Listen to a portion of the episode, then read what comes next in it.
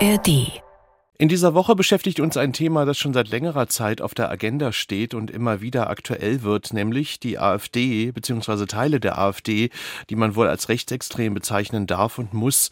Immerhin werden Teile der Partei vom Verfassungsschutz beobachtet oder gelten als Verdachtsfälle. Umfragen bescheinigen der Partei derzeit bundesweit 20 Prozent und mehr. Im Osten Deutschlands sind es teilweise bis zu ein Drittel der Menschen, die der AfD ihre Stimme geben wollen. Man kann also mit Fug und Recht sagen, die Hoffnung, die manche hatten, dass sich die AfD Bald selbst erledigen würde, war trügerisch. Im Gegenteil, die Partei ist so stark wie nie zuvor. Ja, und auch deswegen erwarten Sie als Mediennutzer, als Hörerinnen und Hörer, das ist Ihr gutes Recht, dass Journalisten adäquat und ausgewogen über Politik berichten können, das ganze Bild für Sie zeichnen können von so einer Partei zum Beispiel. Das geht aber ja nur, wenn sich Journalisten eben ein eigenes Bild erstmal machen können. Und da sieht es teilweise schwierig aus. Was für ein problematisches Verständnis die Partei da hat, hat sich erst kürzlich gezeigt, als ein Team der ARD-Sendung Monitor beim Thüringer Landesparteitag der AfD aus ausgesperrt werden sollte. Der WDR hat dagegen geklagt und Recht bekommen. Und noch ein anderer Vorfall. Ein Reporter der Ostthüringischen Zeitung ist im thüringischen Ploten angerempelt, geschlagen und beleidigt worden. Dagegen hat der Landesverband des Deutschen Journalistenverbands protestiert. Wir wollen uns heute in Medien kreuz und quer nicht nur darüber unterhalten, wie die AfD mit den Medien umgeht, sondern auch, wie die Medien, wie die Journalisten mit der AfD umgehen. Was läuft schlecht? Wo haben die Medienschaffenden dazugelernt? Und was könnte man vielleicht auch aus anderen Ländern dazulernen. Ja, und einer, der für die ARD und den RBB in Berlin und Brandenburg die Partei AfD und den Rechtsextremismus insgesamt seit Jahren im Blick hat, ist unser Kollege Olaf Sundermeier. Er ist jetzt bei uns im Studio. Hallo, Herr Sundermeier. Hallo, Herr Mayer, ich grüße Sie. Danke für Ihre Zeit, auch von mir. Wir erwischen Sie zwischen mehreren Drehs. Erstmal die Frage, dieser Vorfall der letzten Woche, dieses versuchte Aussperren von missliebigen Journalisten, ist das eine Ausnahme in der AfD oder hat sowas Methode? Das hat schon Methode. Es hat natürlich auch jetzt mit der betreffenden Redaktion zu tun, von der man sich sehr kritisch natürlich äh, immer wieder berichtet sieht von Monitor. Aber es geht darum, auch der eigenen Klientel, der eigenen Echokammer, nicht nur den AfD-Delegierten, sondern der Anhängerschaft zu signalisieren, wir lassen uns nicht vorführen, wir machen das nicht mit, wir gehen mit missliebigen Pressevertretern konsequent vor, auch wenn wir uns eine juristische Klatsche einfangen. Das das zum Thema machen, geht auch, äh, das ist Teil der Strategie der AfD. Damit möchte man auch Medienvertreter unter Druck setzen. Im Prinzip, die denken, um Gottes Willen, hoffentlich kann ich beim nächsten Parteitag mit meinem Team, kriege ich da auch einen Platz, kann da berichten. Im Prinzip möchte man einfach, dass Medienvertreter, dass Journalisten bestimmte Dinge lassen, Dinge zu kritisch, Themen rauszupicken. Auch äh, bestimmte Ansprechpartner, die nicht in der ersten Reihe der AfD stehen und regelmäßig Interviews geben, im Prinzip nicht mehr anzusprechen. Und das hat einfach Methode, die Medienfeindlichkeit, insbesondere gegen den öffentlich-rechtlichen Rundfunk, der ja bekanntermaßen abgeschafft werden soll durch die AfD, hat Methode in dieser Partei. Nehmen Sie uns doch mal mit, Sie haben ja auch schon öfters AfD-Politiker und Politikerinnen interviewt. Sind Sie denn selber auch schon mal bedroht, beleidigt worden oder so? Oder wie, wie ist das? Von Spitzenpolitikern selten. Also die halten sich schon an die Geflogenheiten. Aber das ist natürlich, je weiter man auf die Straße kommt und die AfD ist eine Bewegungspartei, die beim Demonstrationsgeschehen zum Beispiel im vergangenen Oktober in Berlin riesige Demonstrationen mit 10.000 Teilnehmern vor dem Reichstag und durch die Berlin Mitte Dort ist es ein dauerhafter Spießrutenlauf. Man wird permanent beschimpft, äh, angeschrien, bedroht, bepöbelt, angerempelt, so dass man im Prinzip äh, seine Arbeit gar nicht richtig machen kann. Das ist das, was mich persönlich am meisten stört, wenn meine Arbeit eingeschränkt wird, denn dadurch wird im Prinzip die Pressefreiheit eingeschränkt. In der Begegnung mit einzelnen Spitzenpolitikern der AfD ist es manchmal je nach Typ eine angespannte Atmosphäre, aber doch ein relativ professioneller professioneller Umgang. Mhm. Was eine große Rolle spielt, ist allerdings die organisierte Gegenöffentlichkeit. Da ist die AfD, die das, dieses Konzept in Deutschland eingeführt hat, im Prinzip seit 2014 das erste Interview, wo ich als Fernsehjournalist, der mit einem Kamerateam kommt, selbst in eine Kamera geschaut habe. Das war tatsächlich in der Landtagsfraktion in Potsdam in Brandenburg ein Interview mit Andreas Kalbitz, der damals noch Fraktionsvorsitzender war. Und ich habe in eine große Kamera eines EB-Teams geschaut, ein ehemaliger Kollege Kollege, der früher bei Spiegel TV gearbeitet hat. Ein Kameramann wurde dort beschäftigt, mhm. durch die, durch die Landtagsfraktion eine Gegenöffentlichkeit zu machen und man wollte mich unter Druck setzen, indem dieses gesamte Interview mitgefilmt wird, weil man natürlich auch weiß, dass einzelne O-Töne rausgeschnitten werden. Ja, Entschuldigung, unterbreche, die haben ja auch äh, AfD-TV, glaube ich, auf Social Media auch, die machen ja auch selber sehr viel in der Richtung. Ne? So. Genau, es gibt AfD-TV. Mittlerweile haben wir eine sehr reichhaltige Landschaft an Medienöffentlichkeit,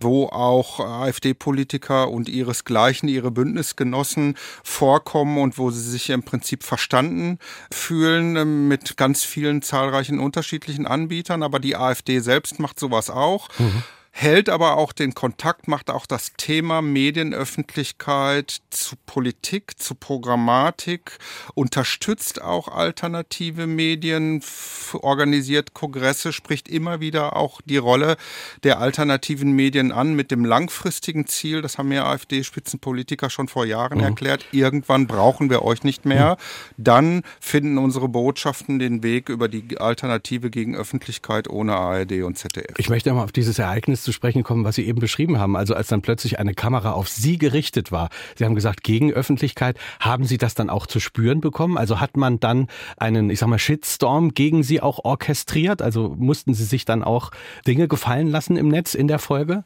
Ich habe dieses Interview abgebrochen und gesagt, das wird mit dieser Kamera nicht geführt. Da konnte ich mich auch durchsetzen. Der Kameramann hat den Raum verlassen und konnte anschließend, nachdem wir mit dem Interview fertig waren, ein paar Schnittbilder für deren Internetseite machen. Das ist auch ganz wichtig, dass man sich als Reporter, als Autor dort durchsetzt. Ich kannte das bislang nur aus osteuropäischen Ländern, von einer populistischen Partei in Polen zum Beispiel oder auch aus der Ukraine, dass man so unter Druck gesetzt wurde. Inzwischen ist es normal, dass man man permanent bei öffentlichen Veranstaltungen, Demonstrationen, bei der die AfD eine Rolle spielt, von äh, Teams, Kamerateams alternativer Medien verfolgt wird bei der eigenen Arbeit und das hat unmittelbar fast in Echtzeit einen Shitstorm zur Folge. Teilweise ist, ich denke jetzt an Demonstrationen, dann auch äh, die Sicherheitssituation berührt, weil man die Menschenmenge, weil die Meute dort über die sozialen Medien im Prinzip aufgebracht wird, auch diesen gesichtsbekannten Reporter ausfindig zu machen, unter Druck zu setzen und dafür zu sorgen, dass der im Prinzip keine vernünftigen Bilder, geschweige denn O-Töne sammeln kann. Ich würde jetzt gerne mal auf einen anderen Punkt kommen, und zwar, was ich auch ein spannendes Thema finde. Äh, also wenn Sie jetzt die Gelegenheit bekommen, ein Interview zu machen, Sie oder Kollegen, da ist ja ganz interessant, wenn man die Gesprächsstrategie der AfD und andere extreme Politiker mal beobachtet. Äh, das gibt es auch in anderen Ländern. Also das würde ich ja so beschreiben. Also verneinen, bestreiten, angreifen, manchmal auch das Interview auch abbrechen. Das hat man ja auch schon mehrere Male gesehen bei Alice Weidel zum Beispiel, die aus irgendwelchen Fernsehsendungen rausgerannt ist.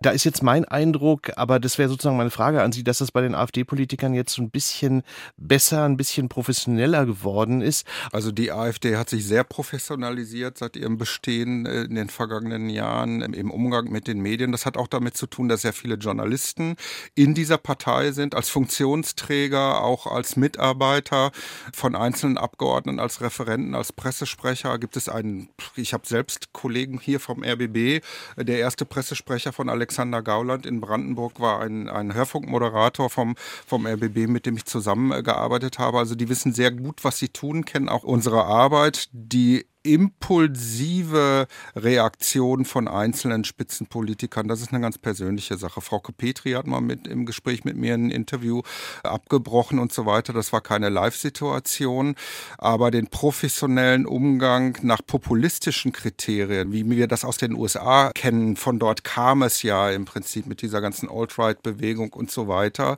ist etwas, das hat die AfD im deutschsprachigen mhm. Raum absolut professionalisiert, für sich zunutze gemacht aber die Gegenöffentlichkeit, die alternative Gegenöffentlichkeit, also die Medien, auf die man auch selbst Zugriff hat, spielen da eine ganz hm. extreme hm. Rolle. Der Umgang mit uns großen Medienvertretern in einer 1 zu 1 Situation in Interviews würde ich in weiten Teilen der AfD, zumindest der Spitzenpolitiker, als professionell beschreiben. Ja. Eins zu eins, Sie sprechen es an, es hat ja diverse Versuche in der Vergangenheit gegeben von Kollegen, AfD-Politiker im Interview jetzt mal sozusagen zu entlarven, sie zu stellen, ihnen argumentativ und mit Fakten zu begegnen.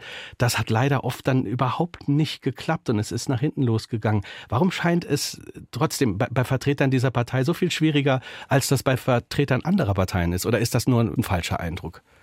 Es gibt sehr gute Beispiele. Thomas Walde zum Beispiel fällt mir ein, ein ZDF-Kollege, der mal ein ausgezeichnetes Interview mit Alexander Gauland gemacht hat, wo er vorgeführt hat, dass Gauland im Prinzip sich überhaupt nicht für irgendwelche einzelnen Themeninhalte interessiert, null und nichtig, da auch keine Ahnung von hat. Das wiederum ist aber den Wählern völlig egal. Komplett, das spielt überhaupt keine Rolle. Auch dieser Ansatz, es gibt ja sehr viele Journalisten-Workshops, Tagungen, Konferenzen, an denen ich auch immer mal wieder teilnehme, Umgang mit mit Politiker populistischer oder extremistischer Parteien. Wie bereitet man sich davor? Oftmals ist es auch ein Problem der falschen Motivation von Journalisten. Unsere Aufgabe ist ja nicht, die AfD zu bekämpfen, eine Partei klein zu kämpfen, sondern zu berichten, das, was ist, kritisch auch mit dieser Partei umzugehen, wie mit allen anderen auch. Deswegen ist die inhaltliche Vorbereitung auf solche Interviews äh, besonders wichtig, aber immer das Ziel vor Augen zu sagen, wir müssen jemanden entlarven, es ist immer eine Frage der Recherche, welchen rechtsextremistischen Kontext hat jemand, in welchem Umfeld hat sich an Andreas Kalbitz äh, bewegt. Das hat Kontraste zum Beispiel aufgedeckt, das ARD-Politmagazin des RBB. Welchen Kontext hat Björn Höcke, ihm auch möglicherweise zu radikalen Aussagen zu bringen in einem Interview? Man darf glaube ich, das Risiko nicht unterschätzen, dass Journalisten dabei übermotiviert sind, übermotiviert reagieren. Und am Ende äh, der Interviewpartner, sprich der AfD-Politiker, im Prinzip vor großer Bühne als quasi Opfer dasteht. Das gefällt der AfD-Klientel sehr gut. Insofern glaube ich, dass sehr viele Journalisten in den vergangenen Jahren dort fehlerhaft umgegangen sind mit AfD-Politikern. Auf der anderen Seite darf man natürlich nicht blauäugig und naiv sein und völlig unvorbereitet in so ein Gespräch gehen, in Hörfunk oder, oder Fernsehen und gar nicht zu wissen, wen man dort vor sich hat. Aber letzten Endes gelten dort sämtliche journalistischen Regeln und Standards im Umgang mit AfD-Politikern wie mit allen anderen Politikern auch ich sehe keinen Grund, da einen Unterschied zu machen. Aber trotzdem ist ein Punkt ja interessant. Also mir ist das schon mehrere Male aufgefallen. Also zum Beispiel in einem Interview mit Alice Weidel mal vor ein paar Jahren. Also es gibt so dieses Trump-Moment im Sinne von, dass man jetzt AfD-Politiker mit irgendeinem Fakt konfrontiert und dann ist der sogar belegbar auch. Dann sagen die aber nein stimmt einfach nicht. Also das hat ja Trump auch immer gemacht, ne? Also so, das ist einfach so nicht wahr. Das finde ich als Interviewsituation ja aber auch sehr, sehr schwierig, ne? Weil dann Fakten bestritten werden, die dann ja auch wirklich belegbar sind. Wie was ist dann noch die Argumentationsgrundlage? Genau, was ja. ist die Argumentationsgrundlage, genau. Aber wichtig ist erstmal, dass ich als befragender Journalist diese Fakten kenne, dass ich vorbereitet bin. An dieser Hürde scheitern schon sehr viele. Das muss ich kennen. Alice Weidel oder sonst wer widerspricht, widerspricht auch beim zweiten oder dritten Mal, dann können sie es nur so stehen lassen, sagen, das ist so und so. Frau Weidel äh, widerspricht hier öffentlich, gerade in einer Live-Situation. Das ist ja das, was Sie, genau, was, ja. was, was Sie offenkundig ansprechen. Sie erreicht ihre Leute da immer mit. Das weiß sie auch die 25, 30 Prozent der Menschen in diesem Land, die das gut finden, was die AfD macht, werden im Zweifel immer ihr glauben und nicht den fragenden Journalisten. Das ist Teil der demokratischen Öffentlichkeit. So funktioniert Demokratie, so funktionieren Medien in der mhm. Demokratie. Das können wir nicht verhindern. Wichtig ist, dass der Journalist die Faktenlage klar macht. Was dann am Ende der Hörer, der Zuschauer glaubt, ist ihm anheim.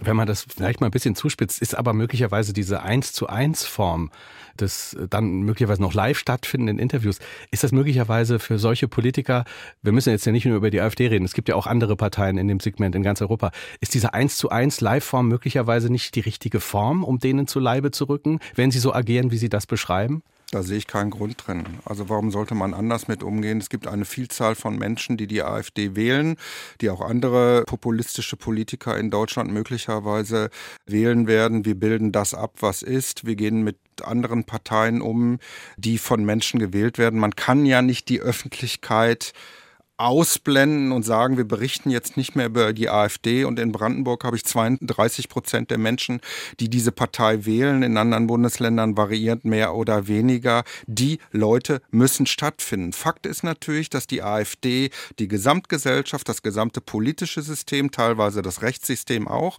aber eben auch uns als Mediensystem, als Medienschaffenden vollkommen an unsere Grenzen bringen.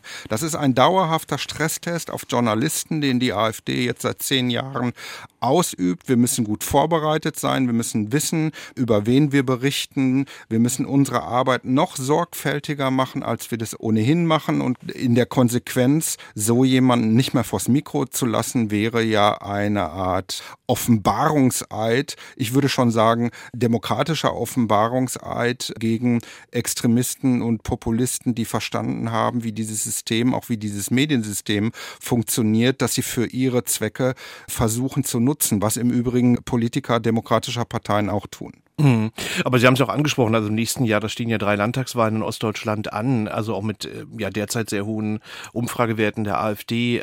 Würden Sie denn sagen, dass da ja seitens der Journalisten noch mehr Vorbereitung, was Sie gesagt haben, Professionalisierung da stattfinden müsste, weil man kann ja davon ausgehen, also dieses Problem wird ja nicht kleiner werden, sicherlich. Ne? Das ist zwingend notwendig. Ich beobachte aber jetzt schon, dass das passiert in den betroffenen Bundesländern, also in Thüringen, in Sachsen, auch in Brandenburg. Man muss sich einfach inhaltlich vorbereiten. Man muss vorbereitet sein, man muss wissen, mit wem man es zu tun hat. Man kann Dinge trainieren, man muss inhaltlich äh, wissen, wenn jemand Landrat im Landkreis Dahme-Spree werden möchte für die AfD, auch wenn 35 Prozent der Menschen das gut finden, muss ich einfach wissen, dass das jemand ist, der mit dem Neonazi Horst Mahler und Holocaustleugner Horst Mahler sympathisiert hat, der auch Verbindungen in rechtsextremistische Kreise hat. Damit muss ich ihn konfrontieren in Interviews muss. Das muss in die Berichterstattung einfließen. Wenn am Ende immer noch 35 Prozent der Menschen sich für diesen Politiker entscheiden, dann ist es Teil der Demokratie. Ich muss aber diese Information haben. Ich muss darauf vorbereitet sein, zu sagen, wir reden mit der AfD nicht, wir grenzen sie aus, die darf gar nicht stattfinden, keine Plattform bieten. Das sind alles Dinge, die halte ich für grundweg falsch, ja gar auch kontraproduktiv, hm. weil sie in, in keinster Weise zielführend sind. Wir negieren den Willen vieler Menschen, die auch unsere Nutzer sind in diesem Land, die wissen wollen, was möchte die AfD, was sind das für Kandidaten. Das sind ja, sind ja auch Beitragszahler, ne, muss das man sind, auch sagen. Das sind Beitragszahler, das sind auch, auch Wähler, sind Beitragszahler, es sind auch Nachbarn, es sind auch Menschen, auch Journalisten sind soziale Wesen. Ich habe in meinem Umfeld auch Menschen, die diese Partei wählen, im Bekanntenkreis, in der Nachbarschaft, in der Familie. Es gibt viele Beitragszahler, die die AfD wählen und die haben einen Anspruch und ein Recht darauf, zu erfahren, was es mit dieser Partei mhm. auf sich hat. Insofern halte ich überhaupt nichts von einer Lex AfD, zum Beispiel AfD-Politiker nicht mehr in Talkshows einzuladen. Ich habe eine Landtagswahl, wo die als zweitstärkste Kraft abschneiden. Absolut. Dann gehören, dann gehören mhm. die da rein, die sitzen in sämtlichen Landtagen, klar, mit, ja. mit Ausnahme Schleswig-Holsteins. Insofern müssen sie auch Teil der Berichterstattung sein. Vielen Dank.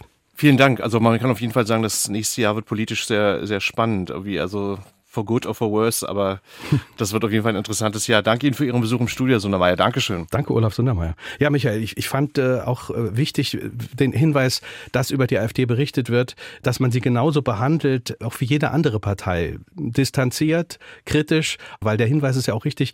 30.000 Mitglieder, 5 Millionen Wähler, sie ist in fast allen deutschen Parlamenten vertreten. Sie muss stattfinden und man kann nicht sagen, wir laden sie einfach nicht mehr ein. Das Problem ist ja in anderen Ländern noch viel größer, wenn man jetzt mal an Amerika und Trump denkt, da kann man ja auch nicht sagen, sagen, irgendwie man, man, man berichtet darüber nicht, aber der Umgang ist natürlich ein schwieriger, nicht zu vergleichen mit anderen, in Anführungszeichen, normalen Parteien. Aber wir werden sehen im nächsten Jahr, was passiert. Die Herausforderung bleibt.